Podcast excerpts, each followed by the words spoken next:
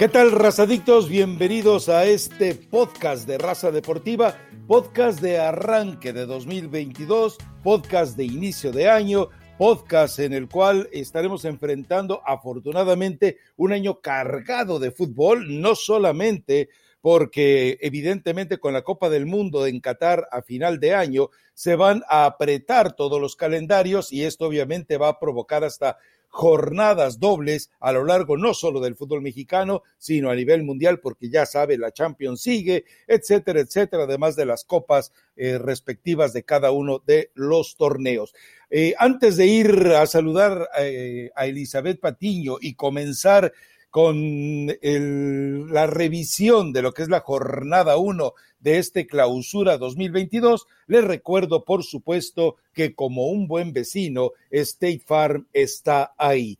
Elizabeth Patiño, a ver, vamos a pensar de manera positiva. Uy, qué partidazos, diría eh, Raúl Orbañanos. Uy, lo que se nos viene dentro de esta jornada 1 del fútbol mexicano. Eh, muy buenos partidos, no tanto Rafa, pero qué gusto poder saludarte y buen inicio del 2022 para toda la gente que nos escucha. Ya se estaban haciendo ahí presentes en redes sociales, que para cuándo, que ya mucho tiempo del 2021, en, el último podcast que les enviamos. Bueno, pues ahora eh, les damos la bienvenida en este 2022 y la realidad es que muy buenos partidos no hay. Eh, honestamente, inclusive llegué a pensar que podía posponerse la fecha 1 por la cantidad de contagios que hay en, en México, pero bueno, bendito fútbol mexicano que siempre ve cómo se las arregla. El primer encuentro es San Luis Pachuca. Yo, yo sé que a ti te gusta saltarte varios, pero bueno, es la jornada uno y tenemos que ver más o menos cómo pinta el torneo mexicano, ¿no? La realidad es que tampoco hubo muchas modificaciones. No, no hubo grandes movimientos y bueno, Pachuca está haciendo su esfuerzo con un cambio de entrenador. San Luis está tratando también de reinventarse, reteniendo tal vez algún par de jugadores de los que consideraba valiosos. Y no, eh, el, el problema es que el partido atractivo de esta jornada que era precisamente el León contra Atlas, bueno, pues tuvo que ser pospuesto y de esta manera eh, no habrá posibilidad de charlar de momento sobre él porque se va a jugar hasta el 19 de enero. Pero en el resto de los partidos, a ver, lo que pasa es que si hay equipos que tienen que ponerse a prueba, Necaxa tal vez no sea un sinodal muy fuerte, pero hay que ver este Rayados de Monterrey, que todavía al momento de estar grabando este podcast no se había oficializado la reincorporación de Rodolfo Pizarro, en lo que me parece un gasto tremendo de dinero en nada, para nada y para nadie, porque Rodolfo Pizarro fracasó en la MLS. Y si fracasas en la MLS, que él juró, perjuró y prometió que era su trampolín para Europa, porque David Beckham me lo prometió, bueno, pues evidentemente en circunstancias reales, Rodolfo Pizarro regresa con la frente marchita eh, al fútbol mexicano y Monterrey, de verdad, una cosa es que tenga dinero para invertir y otra cosa es, como vemos hoy, que tenga dinero para dilapidar. Pero bueno, hizo otros movimientos, la llegada de Luis Romo, eh, por ejemplo, la salida de Charlie Rodríguez sin duda lo va a afectar, pero yo creo que Monterrey sí, es decir, ya ante Necaxa no tiene ninguna excusa porque aquello del que dijo el Vasco, que yo entiendo que se malinterpretó porque él se explicó mal, de que tenía una plantilla corta, eh, si seguíamos semana a semana lo que ocurría lo entendíamos, pero para Monterrey ya no hay excusas, es decir, ganar, gustar y golear ante Necaxa. Sí, es cierto, digo, al final... Eh recordar las palabras de Javier Aguirre, ¿no? Donde se quejó amargamente que no tenía un equipo tan eh, competitivo como a lo mejor nosotros nos, imaginamos, Rafa, pero lo cierto es que Rayados no es de hoy. Eh, siempre ha tenido muy buenos planteles. Realmente creo que si llega o, no llega Rodolfo Pizarro, eh, no pasa absolutamente nada. Es un jugador que, como lo dices tú, y que mira que yo lo tengo en un, en un muy buen concepto futbolístico, pero eh, fracasó, o sea, no hay otra forma de llamarlo, fracasó en la MLS. Yo sé que el, que el proyecto de, de David Beckham con, con, Inter Miami no fue bueno en términos generales, no podrías rescatar a uno, pero eh, Rodolfo Pizarro se arrastró con esa inercia, ¿no? Con un muy mal nivel aproximadamente desde hace un año, con un par de convocatorias a la selección, donde eh, te da, ¿no? Dos o tres destellitos, pero tampoco es un jugador que te marque tanta diferencia y que además No creo que en lo que tiene Javier Aguirre y en lo que pretende que este equipo juegue, me imagino, que Rodolfo Pizarro sea una pieza indispensable, ¿no? Entonces, eh, yo escuchaba hace unos días que en Monterrey no había mucho dinero para gastar, Rafa, y de pronto lo que tienes, poco o mucho, lo inviertes en un jugador que no, que no te va a llegar a, resolver o aportar demasiado, eh, como que de pronto se ha caracterizado en los últimos años la directiva de Rayados por hacer algunos movimientos innecesarios y no muy inteligentes, ¿no? Sí, la verdad es que eh, yo, sí lo digo como es. A ti te ¿Rayados, Va ¿Rayados va contra Querétaro o mi calendario está mal? Eh, yo creo que. ¿Yo con quién dije que iba? Con Necaxa, porque creo que el que va ah. contra Necaxa es Juárez contra Necaxa, que es el viernes. Es, Exacto, eh, sí, tienes toda la razón. y Rayados va contra Querétaro. Pero no cambia el escenario, ¿eh? No, no, no, no es tan distinto. Sea o no sea, sea Querétaro, sea quien sea, para Rayados es exactamente lo mismo. No le queda absolutamente eh, otra opción. Pero yo creo que hay que llamar las cosas como son, es decir, invertir en Rodolfo Pizarro, que viene de fracasar, a mí me parece, y cuando estuvo en Rayados fracasó también, por eso lo dejaron ir con tanta facilidad, además del caprichito que le hicieron a, Monterrey. Yo todavía eso me lo explico si regresa, ¿eh? que todavía no está confirmado, pero si regresa Pizarro, recordemos que le faltó al respeto él y le faltó al respeto su promotor al equipo de Rayados. Pero bueno, cada quien tiene su propio concepto de dignidad.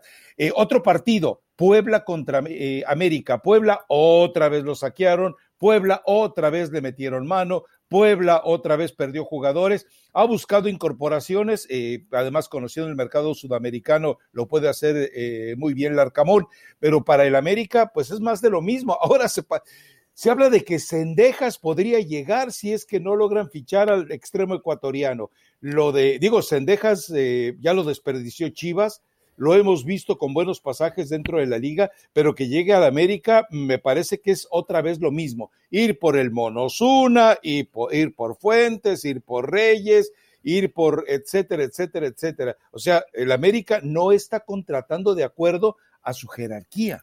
Para celebrar los precios sorprendentemente bajos de State Farm, te invitamos a disfrutar un nuevo episodio de Raza Deportiva Disfrútalo y luego comienza a ahorrar con el seguro de auto de State Farm. Contacta hoy mismo a un agente llamando al 1-800 State Farm. Como un buen vecino, State Farm está ahí.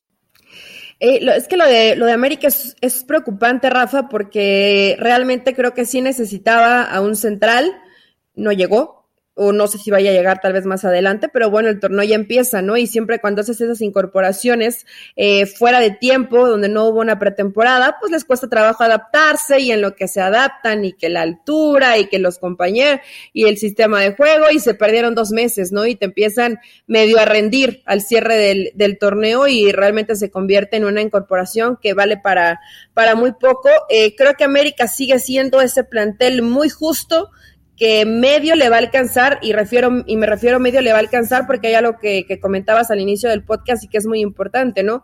Lo apretado y la cantidad de partidos que va a haber en lapsos de, de corto tiempo. Entonces, eh, yo veo a este América que necesitaba por lo menos, por lo menos un central, eh, un centro delantero y por derecha alguien que le dé la profundidad que, que, buscaba Solari, ¿no? Y que creo que con Antuna no era una mala opción, al final ya no se hizo, y que hoy, para mí, el hombre ideal podría ser Layun, pero ¿cuánto te va a dar Layun? A, la, a Layun, evidentemente, pues ya con 34 años, ya no le puedes pedir que te rinda todos los partidos al, mismo nivel, ¿no? Demostró cosas muy buenas al cierre del torneo, pero aún así Solari ni siquiera lo utilizó ya en el último partido como titular.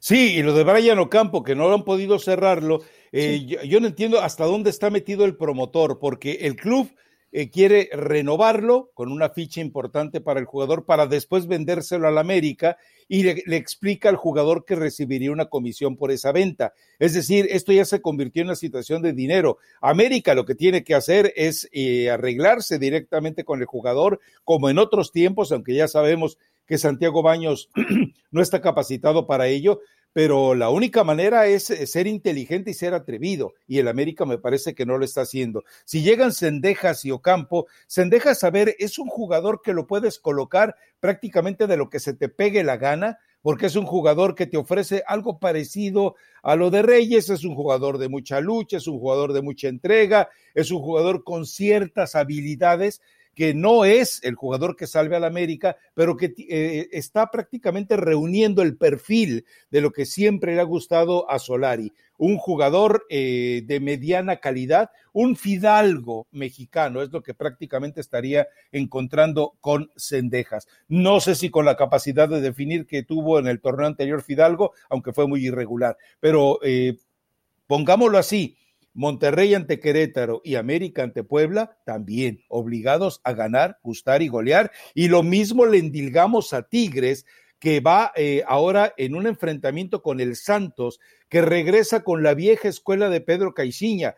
Pero también para Miguel Herrera ya no hay plazos, es decir, le armaron un buen equipo, no va a tener a Carlos Salcedo, porque bueno, dentro de la vida disipada y descuidada que lleva, obviamente también tenía que correr el riesgo de que le diera COVID-19 y eh, sabemos que esto no lo va a afectar seriamente, pero que sí lo va a marginar por lo menos eh, esta jornada y tal vez la siguiente. Pero para Tigres eh, me parece que también tiene un equipo completo, sobre todo a la ofensiva, que le va a permitir todas las variantes que se le peguen la gana a Miguel Herrera si sabe desarrollarlas. Creo que es el equipo que está obligado esta vez a ser el número uno, a desplazar al América y convertirse en el líder general, pase lo que pase. ¿En serio, Rafa? ¿Te parece que Tigres es el número uno? ¿Por qué? Por el plantel, por los refuerzos que tuvo, por si tú revisas la nómina, me parece que en este momento, aunque creo que debe haber buscado un mejor defensa central, pero bueno, eh, la llegada de Angulo le va a dar mucha seguridad atrás porque además eh, recordemos el trabajo que él hacía en beneficio, por ejemplo, de Nervo y de Santa María en el Atlas era magnífico. Sí, digo, eh, creo que al final eh, la, llegada de Angulo sí termina siendo de, mucha ayuda para Tigres. Eh, es un jugador que, que sí necesitabas. Y, y bueno, has, has sabido de cierta forma Miguel Herrera fue ayudando en las carencias que tenía, sobre todo este equipo en defensiva, ¿no? Creo que cuando termina el torneo eh, te ayuda bastante eh, a, lo que, a lo que pretende el equipo. el regreso de Leo Fernández creo que también termina siendo interesante. Vaya, sí veo bien a este, eh, a este Tigres, Rafa, pero tampoco lo veo, no, no lo, no lo veo como el mejor equipo del torneo. Ojo que a mí me parece que el que mejor se reforzó probablemente sea Cruz Azul, ¿no? Probablemente, digo, hizo un par de, de, limpia, una limpia importante de jugadores que más que yo creo que Cruz Azul se quisiera deshacer de ellos, tuviste que deshacerte porque ya no querían estar o te estaban presionando con ciertas cosas que Cruz Azul no estaba dispuesto a, cumplir, ¿no? Entonces, sí veo en Tigres un, un buen equipo, lo, lo, de Córdoba evidentemente hay que ver, eh, seguramente nos genera esa esa expectativa de qué va a hacer Miguel Herrera con este Córdoba, si lo puede llegar a recuperar, pero más allá de eso, yo tampoco veo a Tigres como que vaya a ser el que domine de principio a fin, Ojo que sí lo veo mejor que América, ¿no? A mí lo, lo de América eh, creo que va, va a decepcionar de cierta forma a sus, a sus aficionados porque no reforzaron al plantel como para hacer algo mejor de lo que hicieron el torneo pasado. Por ejemplo, Rafa, ¿tú crees que va a ser mejor que sea el líder de la competencia? Inclusive me atrevo a pensar que yo no creo que hoy América pueda, pueda luchar por esa primera posición dentro de la tabla general, ¿no? No, yo, eh, yo estoy convencido que va a tener problemas el América especialmente, sobre todo si ahora es como dicen que es cierto, eh, Azcarra Gallán ya le dijo, ¿sabes qué? No solamente quiero ser líder, sino que además quiero ser campeón y además quiero que el equipo juegue bien al fútbol. Y yo creo que lo, lo, de Tigres, con todos los argumentos que tú estabas citando, ahí me queda claro que eh, está, eh, nos queda un equipo muy organizadito, es decir, se deshizo de lo que tenía que deshacerse. Leo Fernández aparentemente eh, en Toluca va a vivir mejores momentos que con Tigres, pero yo creo que eh, Tigres, eh, porque si seguimos todavía con mimos hacia Miguel Herrera, es que fíjate que le falta, que no tiene, que a lo mejor, no, no, no, Tigres está obligado a ser el protagonista absoluto de este torneo Es mi punto de vista, a lo mejor estoy equivocado, pero bueno, tendrá que demostrarlo ante Santos, que insisto, eh, sin incorporaciones tampoco ostentosas, pero Pedro Caiciña ya conoce el fútbol mexicano, eh, conoce la forma de trabajar, reacomodará todo en Santos. Recordemos que lo de Almada era muy bohemio, comparado con lo de Caiciña. Caiciña ya sabemos que es un eh, amo y señor de la tecnología futbolística y que Almada pues era así, era bohemio pues y que además eso le daba un semblante muy agradable al equipo de Santos. Pero ya que te metiste con Cruz Azul, ok, va contra Tijuana, otra vez los desechos de Bragarnik eh, asentados en Tijuana, que recupera a Cardona, yo no sé para qué quieren a Cardona, no sé todavía si lo van a registrar. ¿Cómo para qué? Exactamente. La pregunta del millón, ¿no? Eh, Como para qué lo querías, pero bueno. Para reventar las noches seguramente ahí en Tijuana, que ya se vuelve peligroso, pero bueno, ahora Cruz Azul. Sí, yo creo que tiene una media cancha, eh, la media cancha eh, a futuro del Tata Martino. Me parece que la vamos a ver en, en, Cruz Azul, a excepción obviamente de Paul Fernández. Pero si estás juntando a Lira y a Charlie, obviamente Luis Romo en algún momento tendrá que aparecer. Jonathan Dos Santos, el América, ya sabemos que fue un homenaje de Emilio a, Cicinho, no fue porque, digo, nos queda claro que fue, fue otra imposición como los casos de Guillermo Ochoa y de Giovanni Dos Santos.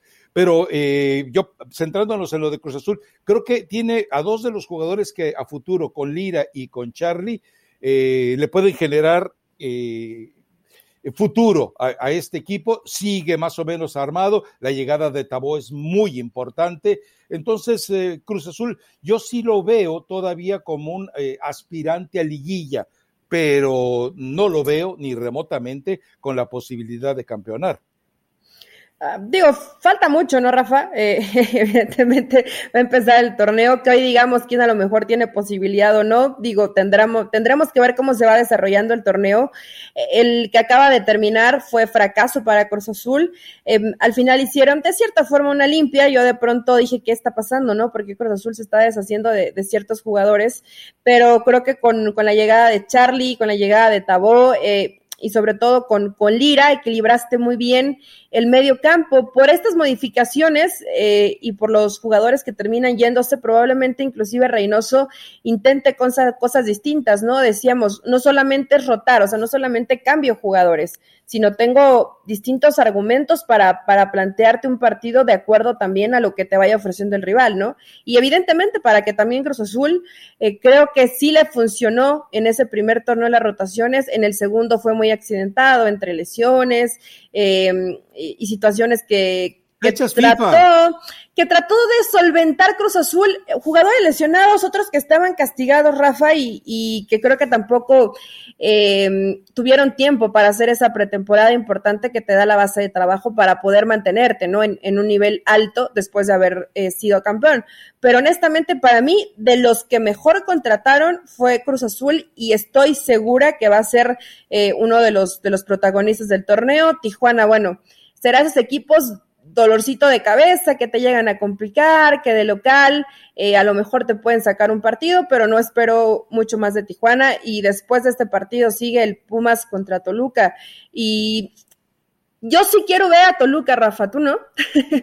Yo sí, quiero ver. al Toluca de Nacho Ambriz. O sea, hoy más que nunca creo que este partido me gusta. En el caso de Pumas, pues pobrecitos Pumas, ¿no? Realmente no, no se pudieron reforzar y en lugar de sumar jugadores, restaron a un jugador como Lira que, que creo que te ayudaba demasiado en la labor de medio campo y fue de lo mejor que tuvo Linini para poder eh, mantener ese sueño, aunque fue de último momento, de estar dentro de la liguilla del fútbol mexicano, ¿no? Entonces, pues Pumas disminuido ante un Toluca que queremos ver qué cara nos ofrece Nacho Ambriz con estos jugadores. Sí, sobre todo porque, eh, vamos, lástima que no pudo llevarse a Fernando Navarro, porque Fernando Navarro pues entiende muy bien con Nacho Ambriz, conoce eh, exactamente lo que quiere, eh, va a buscar su revancha, pero bueno, lo de Navarro ya tendrá que ser con el equipo de Pachuca. Pero a ver, recupera un Leo Fernández que se va a sentir cómodo eh, prácticamente con la asignación de liderazgo y el hecho de tener a Zambeso, que es un jugador que si bien se lesiona con una extraña frecuencia, pero nos ha demostrado en el fútbol mexicano que él es regular, solvencia de gol lo tiene.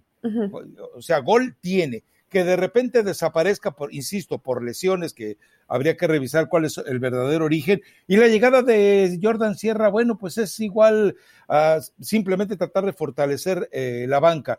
Eh, sí se deshizo de jugadores. Eh, yo creo que mm, Ríos es un jugador que ya tiene una escuela dentro de, de, Toluca que podía mantenerse y se deshace del Gallito Vázquez, que me extraña que acepte ir a Cholos, tal vez en la desesperación por no quedarse varado durante este, durante este torneo, ¿no? Seguramente, digo, al, al final muchos jugadores sí estaban un poco Em, dentro de esta dinámica, Rafa, aunque ha cambiado mucho, ¿eh? hoy al jugador, no sé si lo has notado, ya le preguntan más a dónde quiere irse. Antes, ¿cómo eran los, eh, el draft del fútbol mexicano, ¿no? O el mercado de piernas. Oye, te presentas tal día con tal equipo hoy, pero yo estaba acá, ¿no? Pues agarra tus maletas y vete, ¿no? Porque ya lo arreglamos. Hoy de pronto sí le piden opinión al futbolista de si te gusta, no te gusta, buscamos otra opción. En el caso de, del Gallito Vázquez, eh, por ahí estuve tratando de, molestarlo y preguntarle, ¿está contento de irse, de irse a Tijuana? Entonces, eh, bueno, hoy no es un jugador tan joven. ¿Cuántos años tiene el Gallito Vázquez? Como 35 años, ¿no? Más o menos, sí, ya, ya, está en el 36 años, entonces ya está en la parte madura de, de, su carrera donde tiene que aprovechar si se presentan eh, ciertas oportunidades, ¿no? Pero yo en el caso de Toluca, mi expectativa es llegaremos a ver, no, no la misma versión, porque no tienes a los mismos jugadores, pero una versión similar de ese León que tanto nos gustó. Esperemos que sí, ¿no? Para que haya equipos que puedan amenizar el torneo, porque hubo eh, toda la, todos los partidos de la fase regular, si rescatamos dos o tres, es mucho, ¿eh, Rafa? Esperemos que este torneo mejore un poquito. Y, y uno de los rescatables de la fase regular de ese torneo fue precisamente el de Toluca América, que el Toluca da una exhibición maravillosa, magnífica, vapulea, humilla a las águilas y después desaparece totalmente. Jornada 11 y de ahí no volvió a ganar. convirtiendo una vergüenza lo de Toluca después, pero bueno, y ahora sí vamos con el que te hace suspirar, hablo de cuestiones futbolísticas. ¿Me estás alboreando, Rafael Ramos? ¿Mandé? ¿Me estás alboreando? No, no, no, no, no. Ah, Estoy hablando de Marcelo Michel. Ah, ah, ah, las chivas, las chivas, las chivas. Que van contra Mazatlán. Y si a Mazatlán, con los intentos que hizo para reforzarse, que bueno, eh, son eh, más cuantiosos que generosos en el aspecto futbolístico, pues yo no sé eh, si no gana, realmente es una manera muy mala de empezar el torneo por parte de, de, Marcelo Michele Año. Le llevaron un jugador útil, pero si alguien piensa que el Piojito Alvarado va de repente a cambiar de manera dramática el fútbol de Chivas, está muy equivocado. Que goleó, sí, hizo cera y pabilo del Necaxa, ¿cómo no? Que goleó a Colima y que goleó a no sé quién más yo estoy de acuerdo, pero recordemos que muchas veces en el fútbol mexicano una muy buena pretemporada es el augurio de una muy mala temporada. Y Mazatlán, imagínate, cuando su refuerzo estelar es el, el sonámbulo ese de Nicolás Benedetti, ¿a dónde quieren ir? Sí, a ver, lo de Mazatlán, lo único que está simpático es el, el uniforme, ¿no? Que ya lo pusieron ahí algunos detalles distintos donde ponen al, al recodo, a la banda del recodo ahí en, primer plano, pero eh, no, pues la realidad es que no tiene mucho con qué competir. Tuvo pasajes más o menos buenos, ¿no, Rafa? Con sobre todo al principio del torneo, después se fue desdibujando. Obviamente, si, si ya no tienes a jugadores como Zambeso, pues sí te cambia. Eh, no creo que Nico Benedetti te pueda dar mucho más, o, o estamos equivocados, ¿eh? Y a lo mejor el América era demasiada responsabilidad y en un equipo chiquito termina rompiéndola. Puede pasar, ¿eh? eh se llevaron a, a, Intriago, ¿no? El de Juárez, que no sé si, es decir, le vimos algunas cosas buenas con Juárez, hay que reconocerlo, pero tampoco es el jugador que te va a cambiar la historia en un equipo donde, eh, como tú dices, tuvo eh, destellos, pero el cierre del torneo fue bastante malo, ¿no?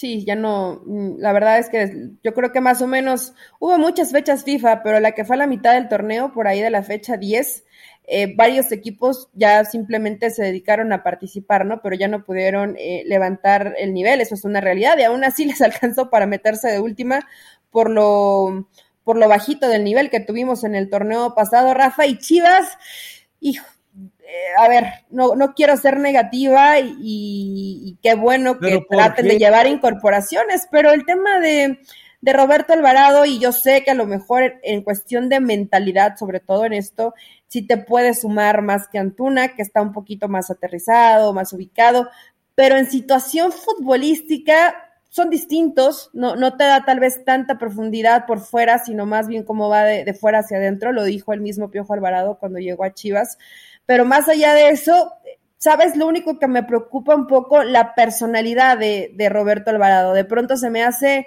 flat, grisesón, eh, como que en, momentos importantes no lo ves con ese carácter, ¿no? O con esas agallas que se necesitan para, para estar dentro de un equipo como Chivas, porque a, pesar de que Cruz Azul sí es evidentemente mediático, importante, recientemente fue campeón después de tantos años, pero no va a tener la misma presión que hoy va a tener en Chivas. Entonces, eh, bueno, pues hay que esperar, Rafa. Es una buena incorporación pero no soluciona muchos problemas que tenía, que tenía Guadalajara. Ojo que si recuperan a varios jugadores en buen, en buen nivel, ahí le va a alcanzar, ¿no? Para estar compitiendo, para dar un partido bueno, de pronto dos, tres donde no consigas buen resultado y vuelves a ganar. Probablemente eso sea la, historia de Chivas, a menos que después de esta pretemporada, que no siempre pasa, como lo dice el salado de Rafa Ramos, puedes tener una gran pretemporada, igualmente un muy buen torneo, eh, pues que les termine alcanzando y que lleguen motivados y sobre todo que jugadores, por ejemplo, como Alexis Vega o como eh, el Canelo Angulo o el Chicote Calderón, si los ves en un buen nivel, te pueden marcar diferencia. No, no van a ser los mejores del torneo, Rafa, pero si a todos estos los tienes bien, eh, puede mejorar bastante la versión de lo que vimos de, de Guadalajara el torneo anterior. Pero que el Roberto Alvarado sea la solución, no, no es la solución. Pasión, determinación y constancia es lo que te hace campeón y mantiene tu actitud de ride or die baby. eBay Motors tiene lo que necesitas para darle mantenimiento a tu vehículo y para llegar hasta el rendimiento máximo. Desde sobrealimentadores, sistemas de sonido, tubos de escape, luces LED y más. Si buscas velocidad, potencia o estilo, lo encontrarás todo en eBay Motors. Con más de 122 millones de piezas, siempre encontrarás justo lo que buscas. Y con Guaranteed Fit de eBay, tienes la garantía de que tu pieza quede perfectamente a la primera o se te devuelve tu dinero. Porque con eBay Motors, quemas llantas y no tu dinero. Con las piezas que buscas, a los precios que quieres, tu auto se convertirá en el MVP que te dará el triunfo. eBay Motors. ebaymotors.com Solo para artículos elegibles se aplican restricciones. Ahora, Alexis Vega ya aparentemente ya lo, renovaron, entonces creo que eso, esa, esa sería, eh, ese, ese, sería el mejor movimiento que habría hecho Chivas en este mercado, el poder asegurar a uno de los jugadores que si ya no tiene a su socio y de eso se burló, me parece yo, me parece a mí, de la directiva, es decir, cuando eh, Alexis Vega dice no más brindis con algo así, con Antuna, con, de vodka con tamarindo, bueno, se está burlando de se, está burlando de Peláez, y Peláez, bueno, pues ya nos queda claro que debe haber algún motivo muy fuerte económicamente para que siga todavía ahí donde ha perdido el control y el mando. Y por otro lado, bueno, eh, la diferencia entre Antuna y Alvarado es que Antuna no, eh, llega a fondo en todas las jugadas y el balón termina en la fila 93 del estadio. Ahí es el problema. Y Roberto Alvarado, es su, como es un poquito más vertical eh, en, la forma de manejo de su juego, le permite, no es un villarista, eso que, quede claro, no es el jugador que de repente encuentra un hueco donde, donde filtrarte un balón o que lo pueda hacer con frecuencia, pero es un jugador que tiene un poquito más de visión eh, clara que Antuna, que siempre eh, se obsesionaba con llegar a fondo y tirar el pelotazo detrás de la portería. Entonces, eh, ahí me parece que en eso gana, pero yo creo que tiene todavía mucho que trabajar Marcelo Michele. Y aquí, aquí sí ya lo vamos a ver. Eh, porque mucha gente lo justificaba, mucha gente decía es que dale tiempo, en tú entre ellos, y decían es que ya tendrá su oportunidad, es que sabe tanto, es que aprendió mientras era el chofer de Miss Daisy Menotti y que lo conducía por todos los lugares de Guadalajara. Bueno, ahora sí ya llegó el momento para ver si de verdad este Marcelo Michele Año, que todavía Peláez no nos explicó por qué se quedaba, bueno, pues entonces vamos a ver si en verdad está hecho para eso. Ahora, eh, las fechas FIFA se van a tragar otra vez a varios equipos. ¿eh? Se viene la primera a fines de enero y mordiendo eh, la primera semana de febrero. Monterrey, por ejemplo, eh, tiene que librar algunos partidos de, de, liga y después viajar al Mundial de Clubes. Y con todo este escenario, Monterrey y Javier Aguirre tienen un problema muy serio. Aquella versión de Rayados ante Liverpool fue majestuosa y yo dudo que este equipo la pueda repetir. Pero insisto, la fecha FIFA le va a tragar jugadores a Monterrey, deben ser como nueve los que tenga que estar cediendo. Cruz Azul posiblemente esté cediendo solamente como cuatro o cinco, ya no está Yotun, entonces es, uno menos para estar cediendo, pero todavía tiene a varios jugadores que podrán irse.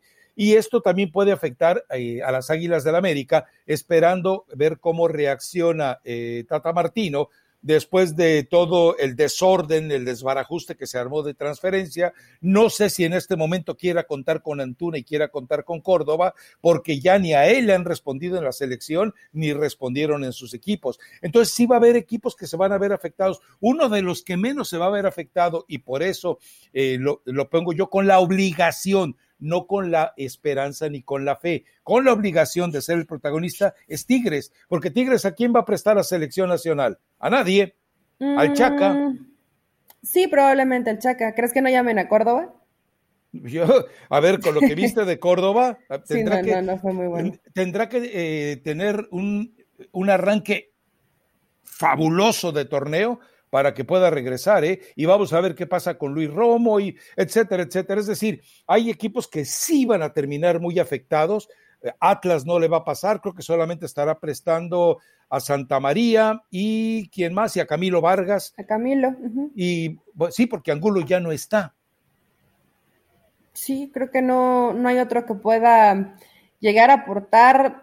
Digo, en algún momento pensé que a lo mejor podrían llamar a Rocha, pero no creo ya, Rafa, ¿verdad? O sea, no creo ya que el Tata Martino llame a alguien que no ha llamado. O sea, ya se va a quedar así como con. No tiene un jugador como Rocha la selección, ¿eh? No, no, no. Por eso digo que a lo mejor podrían, podrían llamarlo y, que tuviera alguna participación y que lo vea Gerardo Martino. Pero si cuando lleva jugadores nuevos los mete tres o cuatro minutos, pues no, no sé si realmente sea como el objetivo del Tata ver gente nueva, ¿no? Pero sí, la fecha FIFA va a estar afectando. Por cierto, nada más repasito de los técnicos que empiezan y a ver hasta, hasta cuándo nos duran.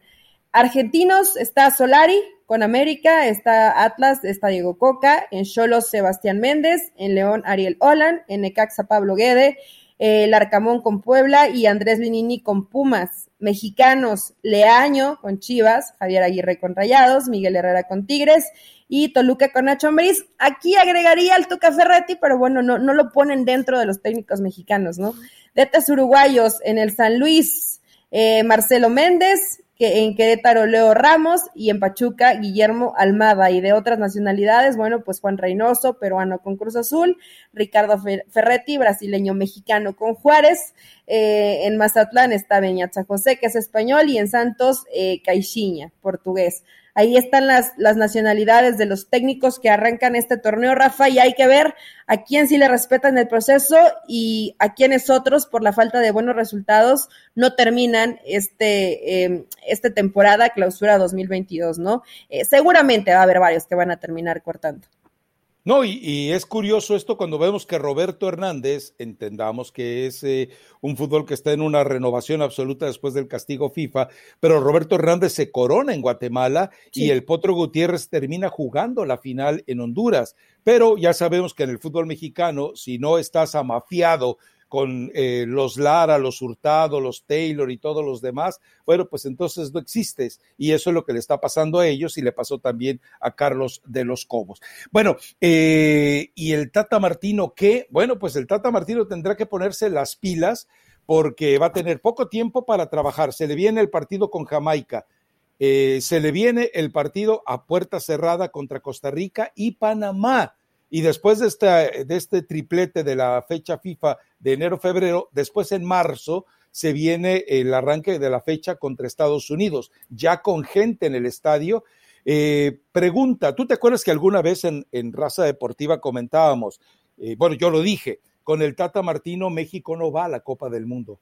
¿Será que eh, estaré tan salado? Lo dijiste al principio de la, de la llegada de Gerardo Martín. Cuando ni lo habían contratado. Yo, ya lo habían contratado, ya lo habían contratado, pero empezabas de salado temprano. El Tata Martino, si, lo, si llega a la selección mexicana, no va a la Copa del Mundo.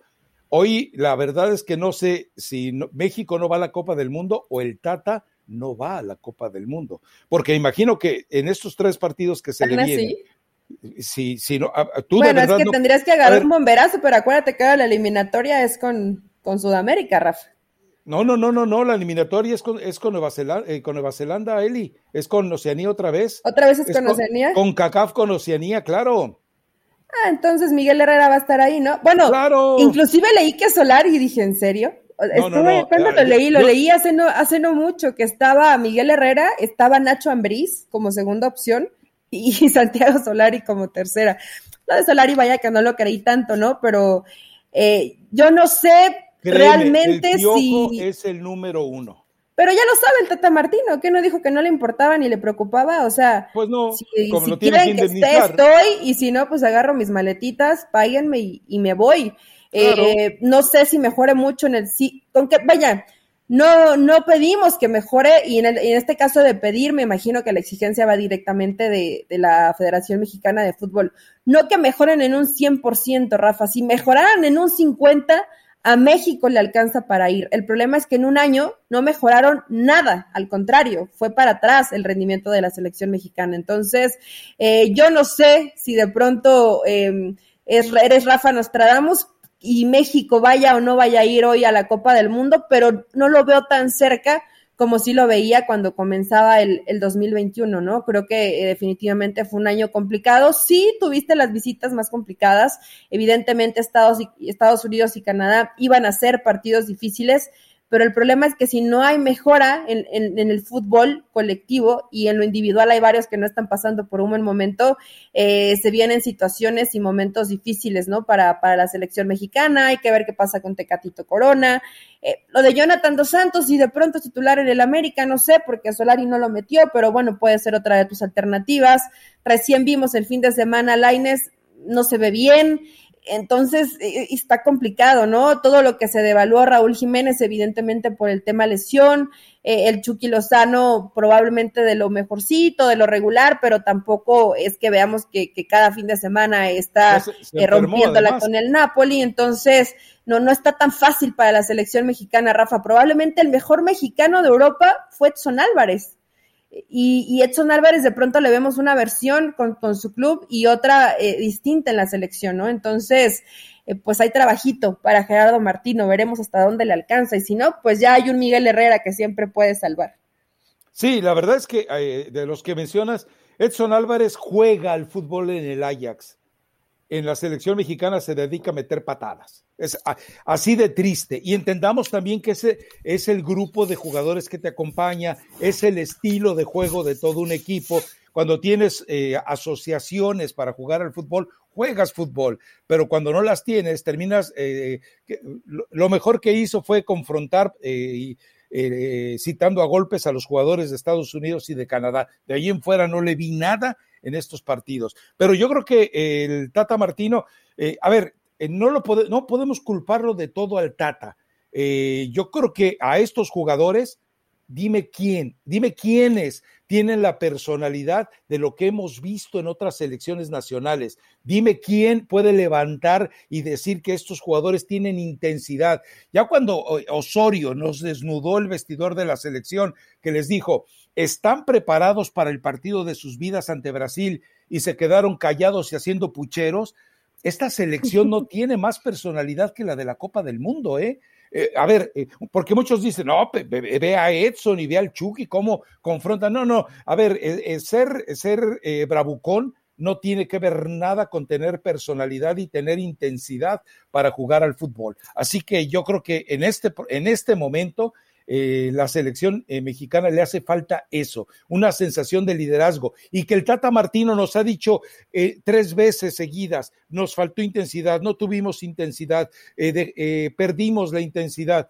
si un equipo pierde intensidad es culpa del entrenador. Que, que porque, insisto, recordarás tú que platicábamos en el caso de los Estados Unidos. Él dice que cerraron el primer tiempo perdiendo intensidad y abren el segundo tiempo sin intensidad. ¿Qué demonios hizo el Tata Martino? en el medio tiempo que no fue capaz de, de, arengarlos para que fueran representantes dignos de su selección, ¿no? es que también, Rafa, a veces a lo mejor el técnico puede dar algún mensaje en, el medio tiempo, ¿no? Pero si tienes a jugadores de un perfil, como, como bien lo acabas de, de describir, no es lo mismo Valentones a futbolistas que tengan esa personalidad y esa capacidad de decir, sabes que esto lo sacamos porque lo sacamos así, nos cosan a patadas, así se esté viendo complicado el escenario. Escuchaba una entrevista de, de Chucky, hace poco la sacó eh, hace unos días, después de los, de los partidos ante, ante Estados Unidos y Canadá, y dice, estoy muy molesto, pero pero la gente lo ve como si fuera muy fácil y son eh, selecciones que te van desgastando mucho, ¿no? En el caso, me mencionó en ese momento, mencionó Honduras, mencionó a El Salvador, que eran selecciones que costaban trabajo porque eh, de pronto no, no, no te dejaban o no te daban esas libertades para jugar, no es lo mismo que te jueguen de tú a tú, pero inclusive señaló en esa entrevista que él considera que no fue mejor, por ejemplo, la selección de Estados Unidos, ¿no? En ese momento, eh, creo que Lozano a lo mejor no está siendo tan objetivo en, en su crítica,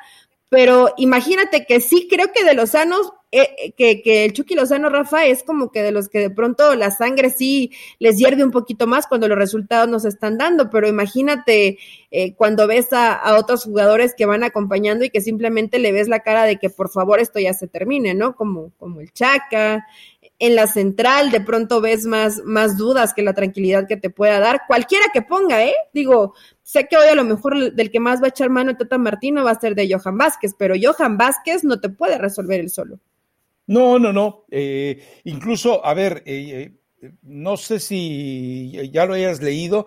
Yo acabo de encargar un libro que se llama El entrenamiento visceral y la verdad es que en los apartados que pude leer por adelantado, me parece un libro excepcional porque nos enseña o nos pretende decir cómo en tiempos en los que el jugador está al límite físico y al límite táctico, entonces ahora no le queda más que buscar el límite de su talento.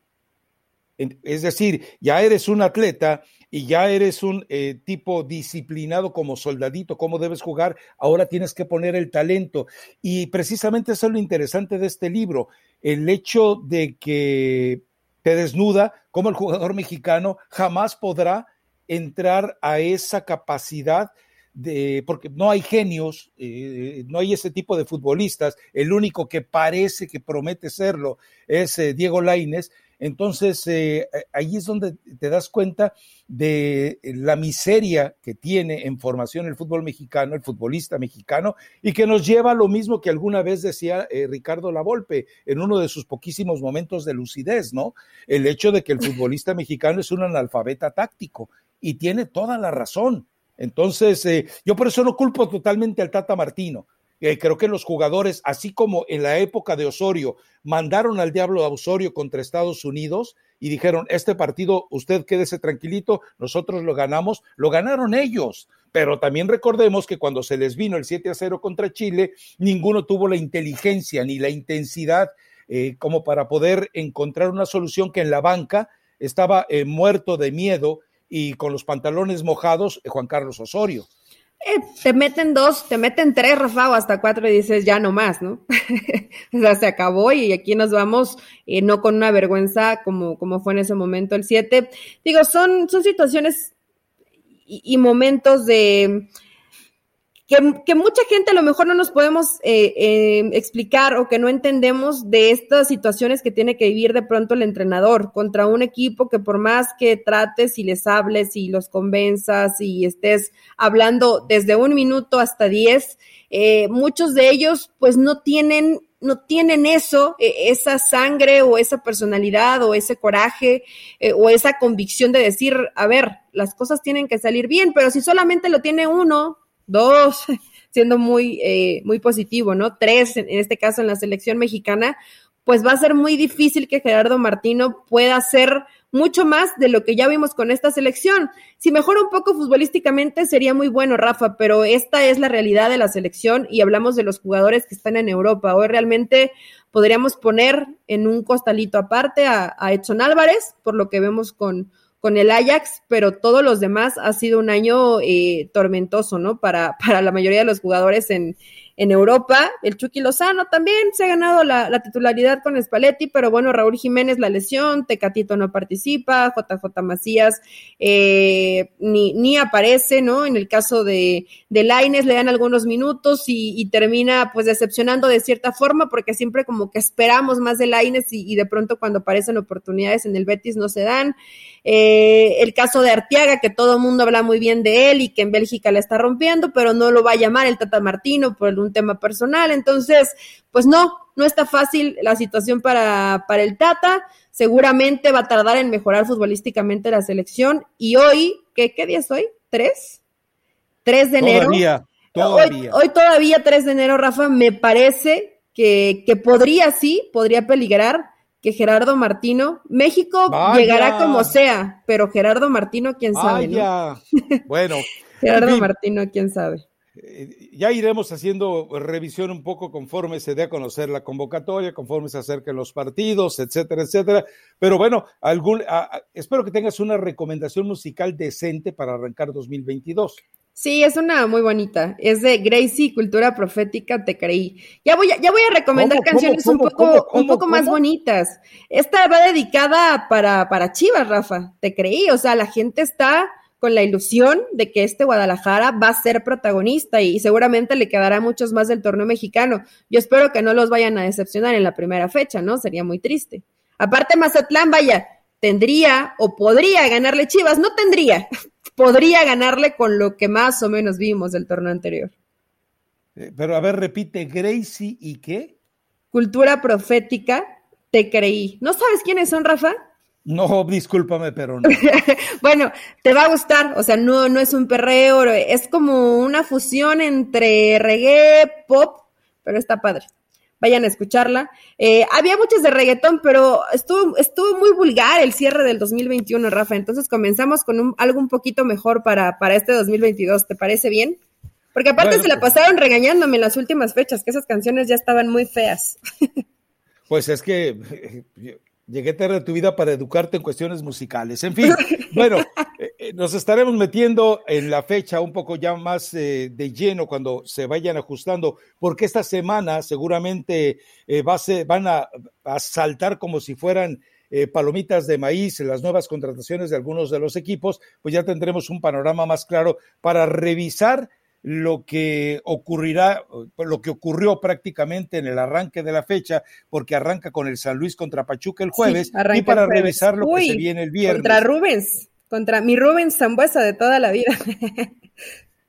y, mira que se la tiene jurada al Pachuca, ¿no? Sí, además, entonces, puede, puede que se ponga, que se ponga bien ese inicio. Entonces, el viernes platicamos ya de ese partido y seguro, Rafa, seguro, como dices, como palomitas, van a salir refuerzos para este torneo. Ya de última, así de desesperada. Y, no, y, aclaremos, no refuerzos, sino compras de pánico. Esa es la verdad, compras de pánico. Incorporaciones. Podríamos llamarlo así. Yo lo dejo como compras de pánico, eso es lo que van a ir a hacer. Van, Negocio de promotores. Eh, como si fuera este el Buen Fin ahí en México o el Viernes Negro en Estados Unidos. Perfecto. Elizabeth Patiño, que tengo una muy... ¿Contra quién regresa usted al, fútbol? Contra se llama Faraones de Texcoco.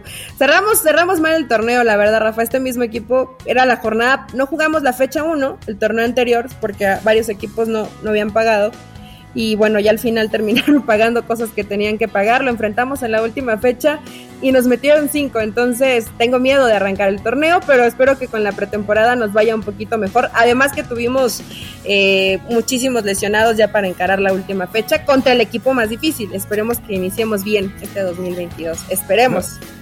Faraones de Texcoco. ¿No había un boxeador que era el faraón de algo? Ya no me acuerdo, no me acuerdo bien. Pero bueno, eh, eh, me lo dejo de tarea para la próxima. Y suerte, Elizabeth Patiño, que la vas a necesitar. Gracias. Nos escuchamos el viernes. Chao. Bye.